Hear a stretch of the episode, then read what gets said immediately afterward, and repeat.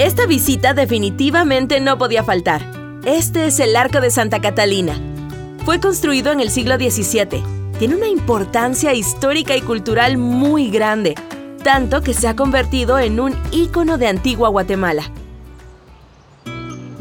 Si te paras de espaldas a la Plaza Mayor, el antiguo convento de Santa Catalina estará a tu izquierda. Este fue fundado en el siglo XVII por la Orden de las Monjas Clarisas. Este convento albergó a las monjas de clausura, lo que significa que vivían completamente aisladas del mundo exterior y dedicaban su tiempo a la contemplación espiritual y a la búsqueda de la conexión con lo divino. Este magnífico arco fue construido como una pasarela para unir el antiguo convento de Santa Catalina con una escuela de monjas cercana a tu derecha.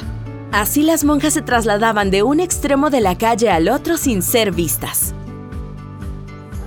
Además de su función práctica, el arco también tenía un propósito simbólico, representando la unión espiritual entre el convento y el mundo exterior. La arquitectura del Arco de Santa Catalina es una fusión de estilos coloniales españoles y locales. Sus imponentes columnas, arcos de medio punto y detalles ornamentales reflejan la influencia de la época y la belleza de la arquitectura colonial. Originalmente, el arco no tenía la torre del reloj que puedes ver en la parte superior.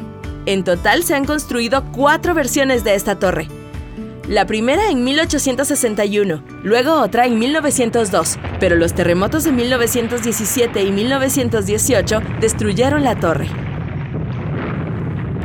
En 1919 se construyó una nueva, de diseño muy sencillo, pero por alguna razón desapareció entre 1930 y 1940.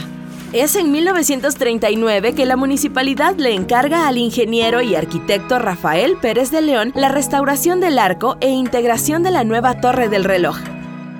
En ese entonces, Pérez de León estaba realizando el arco del edificio de correos que está ubicado en la zona 1 de la actual ciudad de Guatemala, arco que fue inspirado por el de Santa Catalina. El trabajo de Pérez de León fue complementado con el del escultor Rodolfo Galeotti Torres, quien armonizó el diseño de la torre del reloj con la iglesia de la Merced que puedes ver al fondo. Esta es la cuarta versión de la torre que actualmente perdura y que podemos disfrutar. Un dato curioso es que por su mecanismo es necesario darle cuerda al reloj cada dos días. Algo que también hace que este arco sea especial son sus hermosos colores, que son reflejo de la tradición guatemalteca. Imagina cómo era la vida en la época colonial, las personas caminando por las calles empedradas. Escucha los sonidos de los carruajes y siente el aroma de las flores que adornaban los balcones. Este es el momento perfecto para tomarte una foto junto al arco y llevarte a casa un recuerdo imperdible. Durante cientos de años, el arco de Santa Catalina ha sido testigo de eventos importantes y ha resistido terremotos devastadores. Al pasar por debajo de él, puedes sentir la magia de antigua Guatemala.